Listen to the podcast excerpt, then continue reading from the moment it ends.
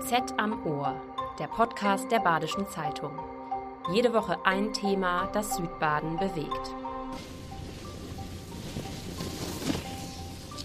Wir sind aus England eingeflogen. Wir haben erst nach Ostern Ferien und äh, sind sehr, sehr glücklich darüber, dass hier am Feldberg so viel Schnee liegt und dass die Saison noch offen ist. Eine Stimme aus schneereicheren Tagen, aufgenommen im April 2013. Damals erlebte der Feldberg einen Traumwinter. Was folgte, gehört eher in die Kategorie Albtraum. Der Klimawandel setzt auch dem höchsten Berg in Baden-Württemberg zu. Die Feldberger wehren sich mit Schneekanonen und wollen in den kommenden Jahren weiter aufrüsten. Bringt alles nichts, sagt Carmen de Jong. Die Professorin für Geographie lehrt an der Universität Straßburg und gehört zu den führenden Wintersportexpertinnen.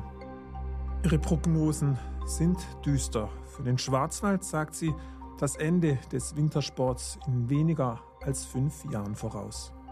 Warum sie eindringlich vor dem Einsatz von Kunstschnee warnt und wie sie für ihre Position angefeindet wird, erklärt Carmen de Jong im folgenden Gespräch. Mein Name ist Florian Kech.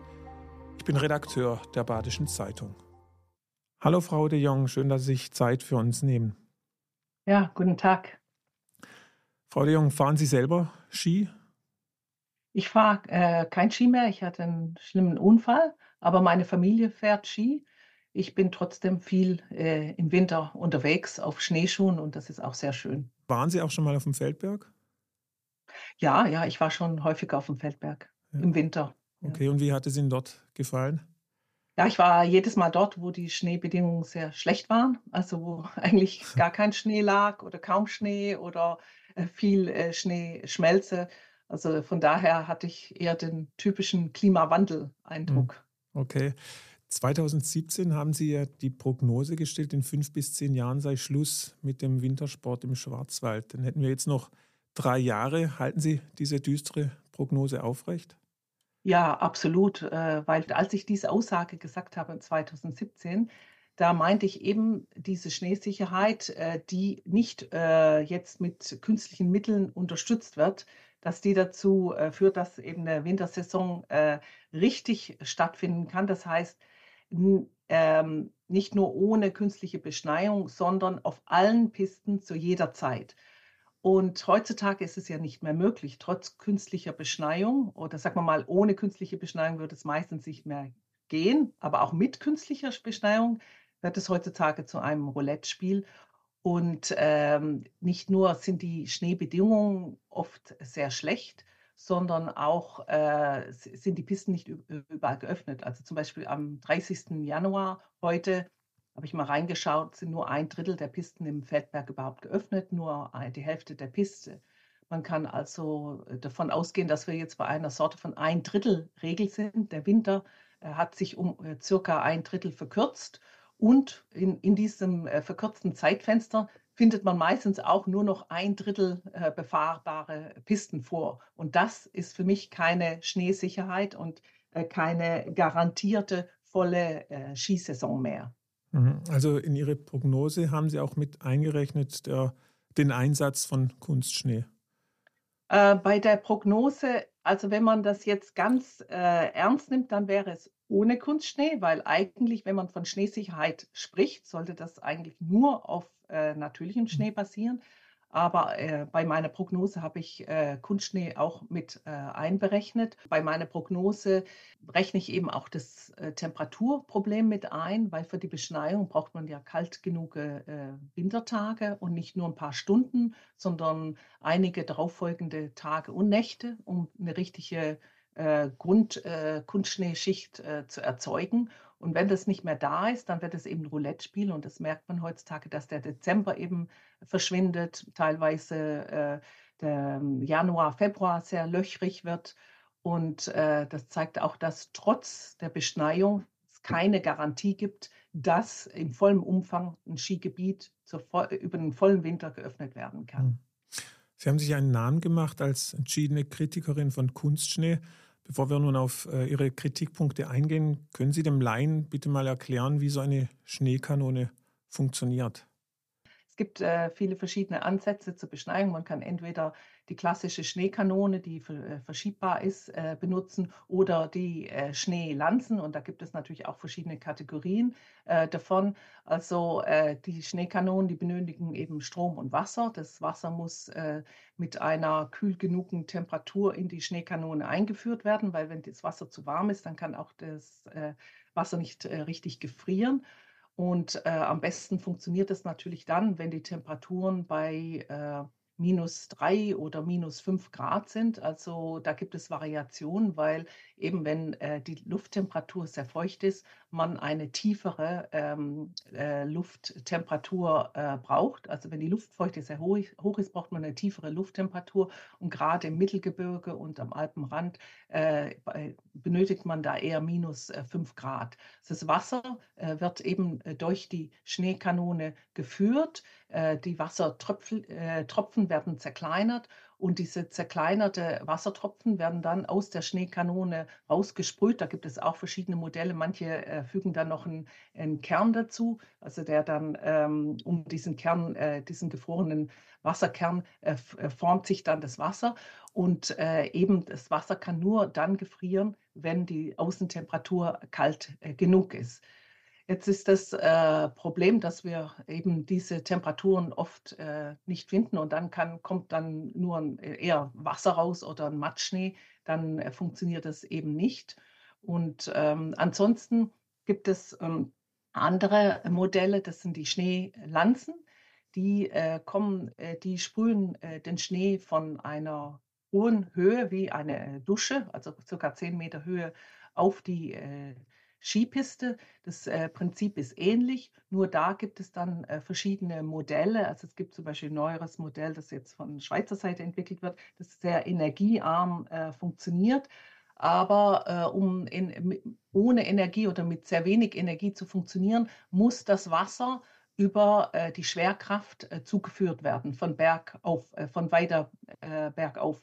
Das bedeutet, dass man irgendwo das Wasser auch dann, ähm, das Wasser muss dann irgendwo zur Verfügung stehen, entweder in einem Speicherbecken oder in Bächen. Und das bedeutet, dass diese Art der Beschneiung dann große landschaftliche Veränderungen hm. äh, äh, herbeiführen. Ja, ja. Da sind wir schon beim ja, im mhm. Spezialgebiet praktisch. Welche Schäden richtet Kunstschnee an? Was haben Sie da herausgefunden in den letzten Jahren? Ja, ich arbeite schon ziemlich lang äh, zu diesem Thema und äh, desto länger äh, Kunstschnee auf den Pisten liegt, also wenn das jetzt nur ein Jahr ist, sind die Schäden vielleicht nicht so groß, wie wenn es dann 15, 20 Jahre drauf liegt. Äh, die sind äh, sehr, sehr viel, vielfältig, weil der Kunstschnee eben sehr viel dichter ist, ähm, sehr viel ähm, äh, härter und sehr viel schwerer. Er, er enthält halt große Mengen äh, Wasser. Es ist ja auch gar kein Schnee, sondern wie ich soeben erklärt habe, gefrorenes äh, Wasser. Das ist in Eiskörnchen, die äh, oder Eiskügelchen, die sehr, sehr schnell gefroren werden. Und ähm, diese schwere Kunstschneedecke wird dann noch von Schneeraupen jede Nacht bearbeitet. Das bedeutet, dass es eine sehr, sehr äh, undurchlässige, kompakte Schicht wird. Man äh, findet auch Probleme unterhalb äh, von dieser Schneeschicht am Boden, dass da zum Beispiel schon mal Sauerstoffmangel gibt, weil kein Sauerstoff mehr durch diese dichte Schneedecke kommt. Und da, dann kommt dann oft unkrautartiges Gewächs oder äh, Spezies, die eben äh, nicht so äh, blühen wie die lokalen äh, Arten. Und die Biodiversität, die nimmt natürlich dann auch sehr stark ab.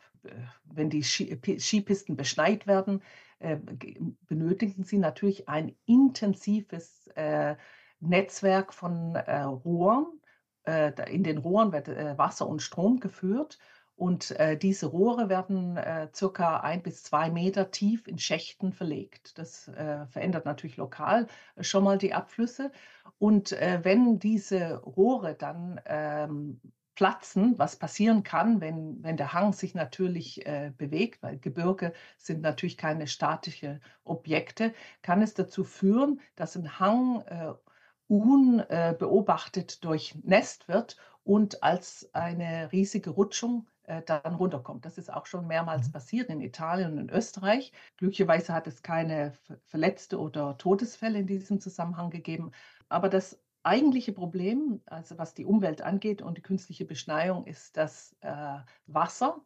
ähm, die Wassertransporte, die Wasserverfügbarkeit ähm, und der Wasserbedarf, weil äh, die, durch den Klimawandel es äh, nötig ist, immer häufiger zu beschneien. Der Schnee, der schmilzt ja häufiger weg. Ähm, es kommen Föhnlagen, es kommen starke Winde. Auch die Skifahrer ähm, äh, nutzen natürlich die Skihänge stark ab. Da muss äh, immer häufiger beschneit werden.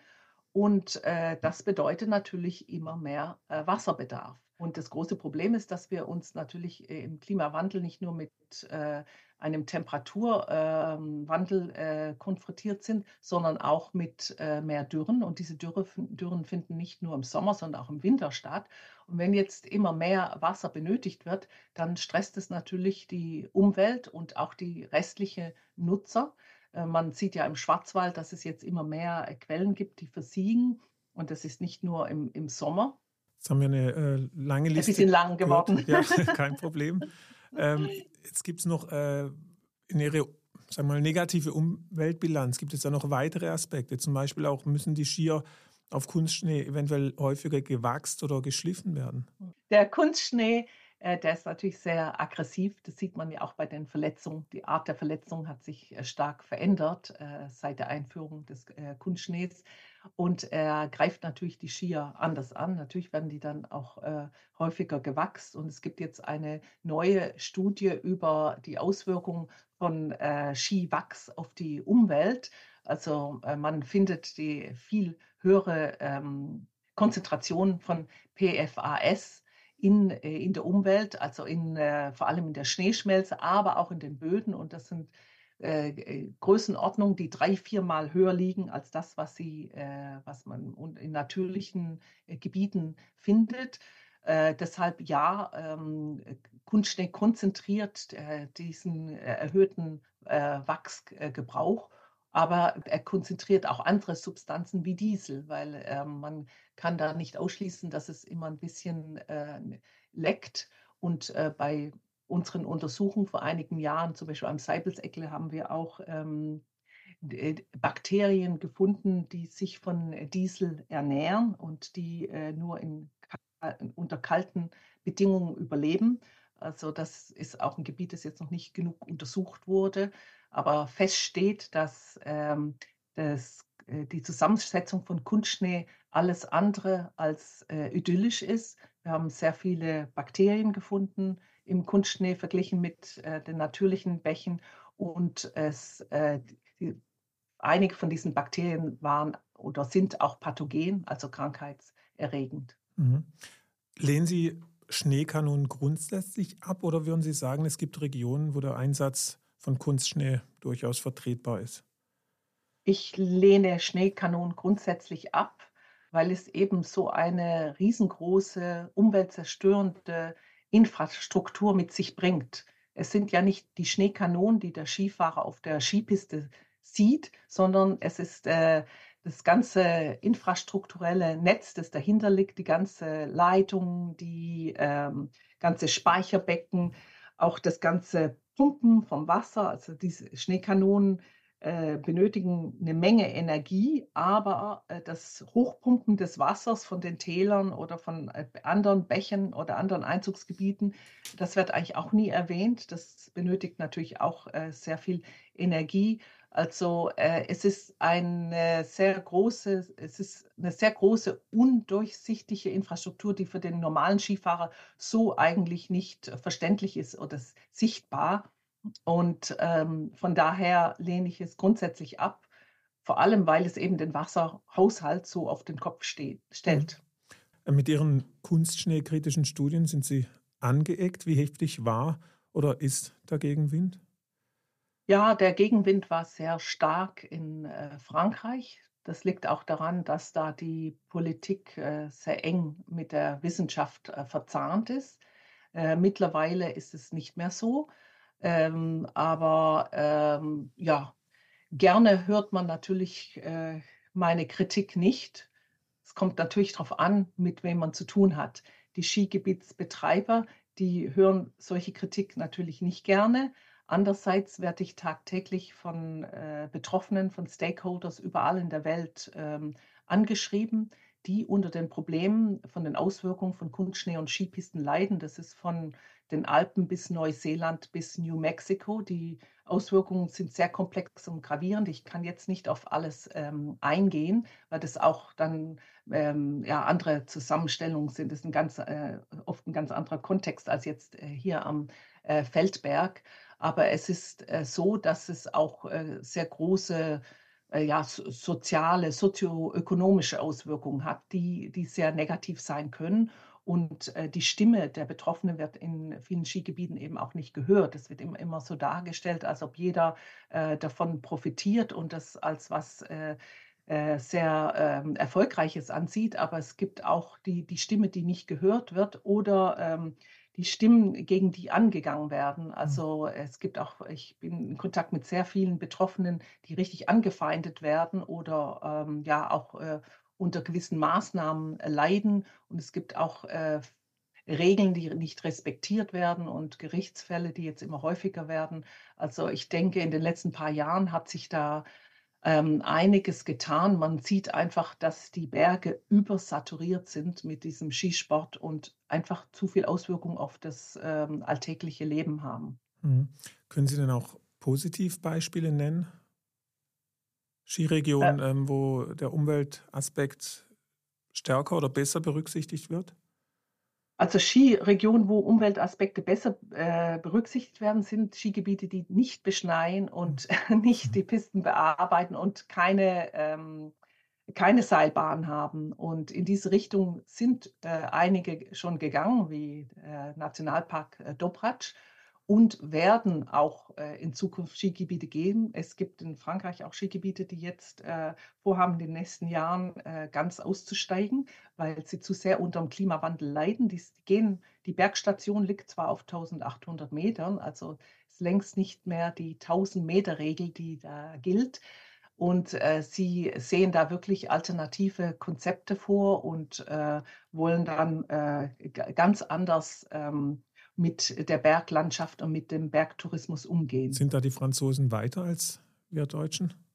Ich denke nicht, dass die Franzosen weiter sind als die Deutschen, sondern klimatisch und geografisch gesehen leiden sie mehr. Also mhm. allein wenn man jetzt äh, den Schwarzwald und die Vogesen vergleicht, dadurch, dass die Vogesen niedriger liegen, äh, ist, sind sie automatisch natürlich viel äh, stärker betroffen, haben eine mhm. stärk, äh, kürzere ähm, Skisaison. Obwohl, wenn ich jetzt so die Daten vergleiche, ist es doch so ähnlich, dass auch äh, die Wintersaison sich in den Vogesen wie im Schwarzwald um circa anderthalb Monate verkürzt hat, dass die Schneehöhe auch sich um circa 50 Prozent reduziert hat. Das geht schon parallel.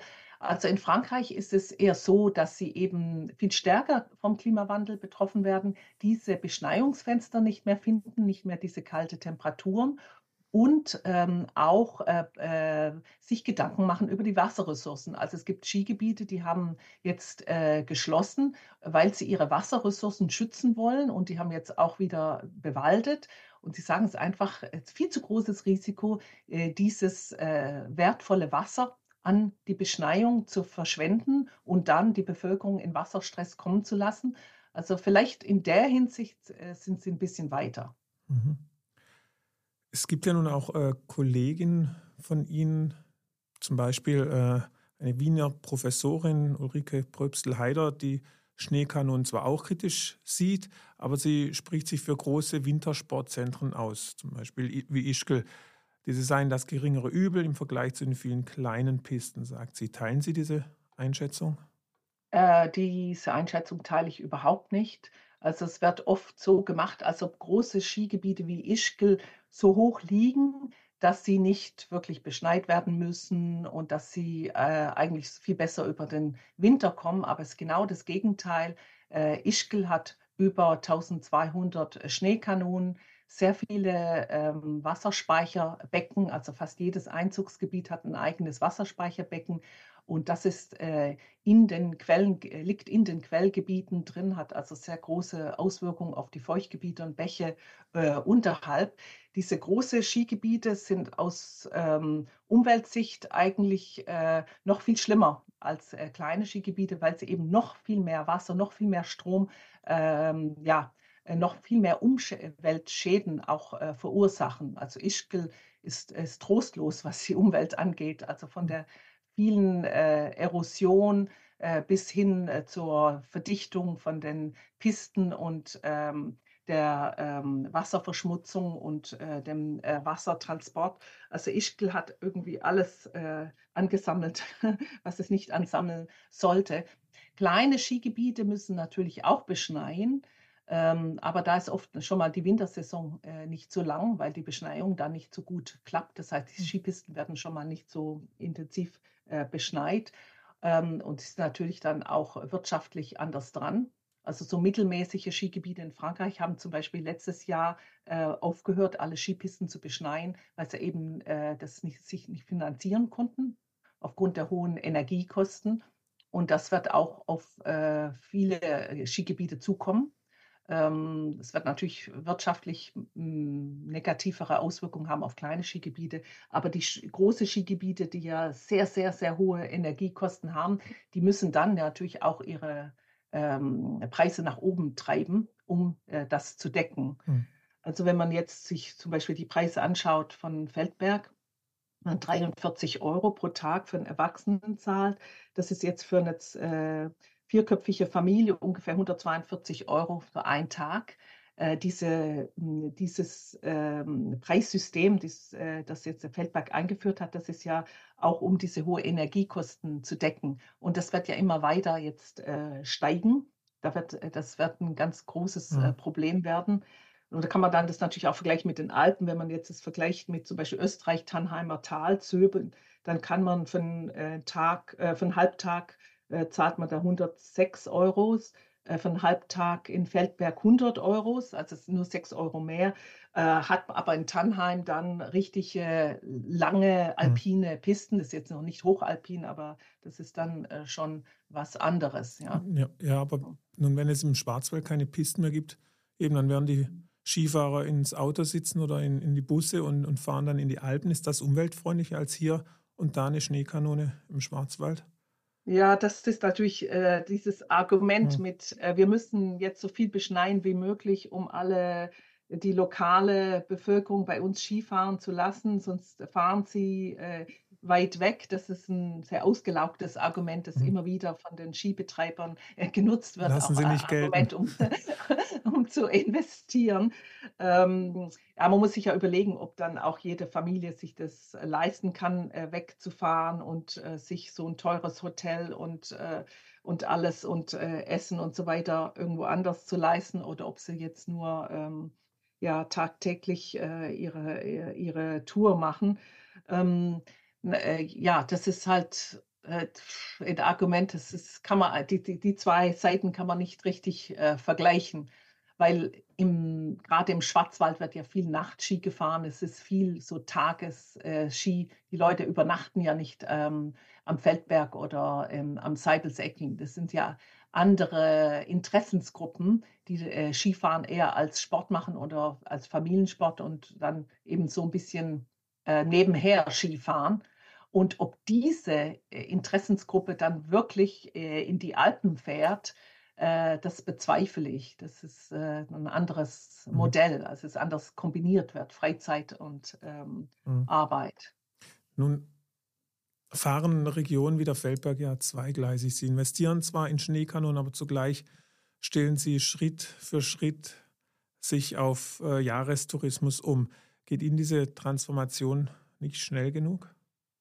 Ja, diese Transformation ist äh, A, nicht schnell genug und auch ein bisschen zwiespältig, weil äh, in, äh, im Schwarzwald wie auch in den Vogesen und in anderen Gebieten in den Alpen äh, diese äh, Transformation als eine Art Ausrede äh, benutzt wird, um mehr zu investieren für den Wintersport und für die Beschneiung. Es wird immer gesagt, unser Konzept ist ein Vierjahreskonzept, aber letztendlich werden dann mehr Schneekanonen gekauft und mehr beschneit und neue Speicherbecken gebaut, weil man sagt, ja, man könnte ja noch mal es fünf oder zehn Jahre äh, wagen. Also ein echtes Transformationskonzept würde sich neue Ideen ausdenken, die Nischen suchen. Jedes Gebirgsgebiet, jedes Tal, jeder Berg hat seine äh, äh, Eigenschaften, seine Besonderheiten. Das ist genau das Gegenteil vom Skimodell, das wie so ein, ähm, ja, wie so ein Hamburger überall das äh, gleiche Konzept verteilt, immer Beschneiung, ähm, und äh, Pistenbearbeitung und so weiter, ein echtes ähm, alternatives ähm, Programm muss, muss gut durchdacht werden und äh, muss äh, wirklich seine ganz äh, spezifische Eigenschaften haben und kann sich nicht äh, kaschieren gegen Ausbau von Winter, ähm, also äh, mehr Ausbau von Wintertourismus und intensivere ähm, ähm, Beschneiung, weil das eben auch wieder sehr negative Auswirkungen auf das Sommer- oder vier Jahreszeits-Landschaftsbild hat. Leute, die jetzt gerne ähm, wandern oder sich äh, kulturell ähm, mit einem Tal beschäftigen, die wollen da nicht diese Arsenal an Schneelanzen oder Schneekanonen oder stark erodierte Pisten sehen. Die, die möchten natürlich eine intakte äh, Umwelt. Und das ist jetzt äh, sehr, sehr schwierig, weil wir auch in einem Dilemma hier sind. Die sehr intensive, äh, die sehr intensiv ähm, benutzte Skigebiete, die sind fast nicht mehr zu retten. Die kleinere schon, äh, vor allem die, die niedriger, die niedriger liegen, die können diese Transformation dann besser schaffen, weil da die Vegetationszeit auch äh, länger ist. Aber ja, eine echte Transformation äh, sieht meines Erachtens anders aus. Und vor allem sollte man nicht immer die Ausrede finden, dass man jetzt mehr Seilbahnen ausbauen muss für den Sommerbetrieb. Äh, man kann auch durch die eigene Energie den Berg hochkommen. Man kann auch äh, ähm, die Sportlichkeit äh, fördern. Man muss nicht ähm, alles überall äh, verbunden haben, aber leider ist jetzt immer noch ein Trend, noch mehr äh, Seilbahnen und noch größere und noch schnellere äh, zu bauen. Und äh, das, das bringt ja letzt, letztendlich auch nichts. Frau de Jong, ich bedanke mich für das Gespräch. Bitte. Das war BZ am Ohr, der Podcast der Badischen Zeitung. Jede Woche ein Thema, das Südbaden bewegt.